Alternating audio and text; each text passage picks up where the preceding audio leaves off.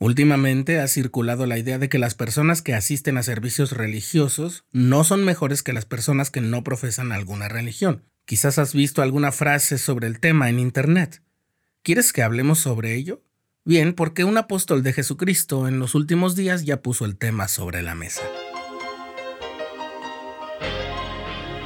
Estás escuchando el programa diario presentado por el canal de los santos de la Iglesia de Jesucristo de los Santos de los Últimos Días.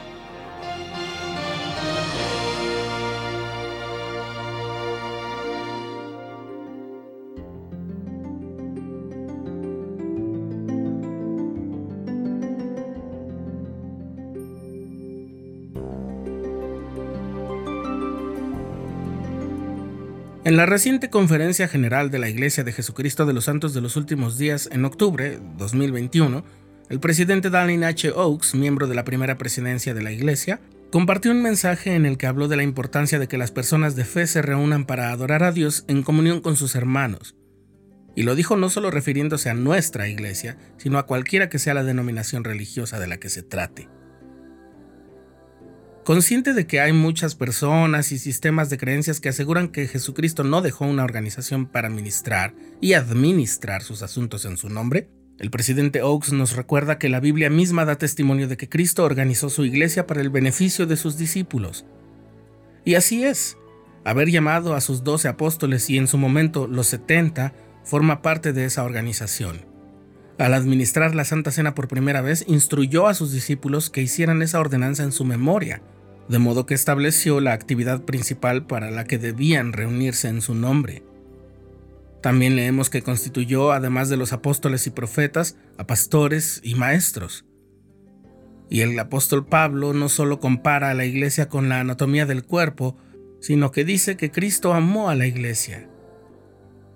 Desde entonces la adoración al Señor Jesucristo ha estado caracterizada por la congregación regular en santuarios, los fieles seguidores de Cristo, incluso sin importar su denominación, se reúnen para recordar al Salvador, participar de la cena del Señor y aprender su Evangelio. Pero en los últimos días, cuando estableció su iglesia y restauró el Evangelio, el Señor también mandó a los miembros de su iglesia reunirse con regularidad para adorar, participar de la Santa Cena y enseñarse unos a otros la doctrina del reino. ¿Por qué entonces se ha difundido con tanta aceptación la idea de que nadie es mejor por asistir a la iglesia o a alguna iglesia? Yo creo que podríamos identificar tres explicaciones. La primera tiene que ver con los actos de maldad cometidos a pesar de los altos principios de las religiones. O sea, algunas personas o grupos que profesan la fe en Dios y que no obstante proceden con maldad. A veces se da a conocer noticias muy escandalosas al respecto, y ello causa decepciones muy profundas y desconfianza. La segunda explicación son actos de personas que son participantes regulares de sus servicios religiosos, pero llegan a cometer errores, algunos de ellos serios y hasta pecados graves. Se parecen mucho a los de la primera descripción, pero en este caso solo se trata de la imperfección a la que estamos sujetos en esta vida. Nadie es perfecto y hay quienes, sabiendo distinguir el bien del mal, tropiezan y se defraudan a sí mismos a otros y a Dios. La tercera son actos de maldad cometidos bajo el pretexto de la religión. Aquí seguramente escucharás a personas que mencionan las guerras y los abusos perpetrados con la idea de estar autorizados por algún ser divino para ello.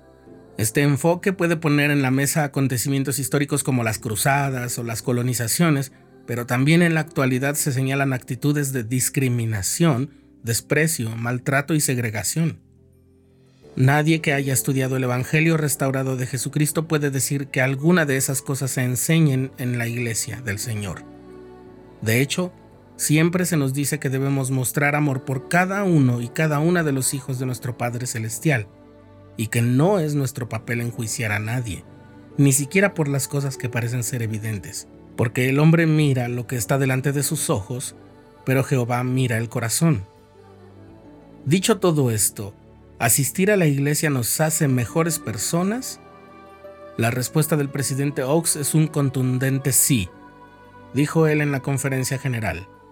La asistencia a una iglesia y la actividad en ella nos ayuda a ser mejores personas y una mejor influencia en la vida de los demás. En la iglesia se nos enseña a aplicar principios religiosos que aprendemos unos de otros.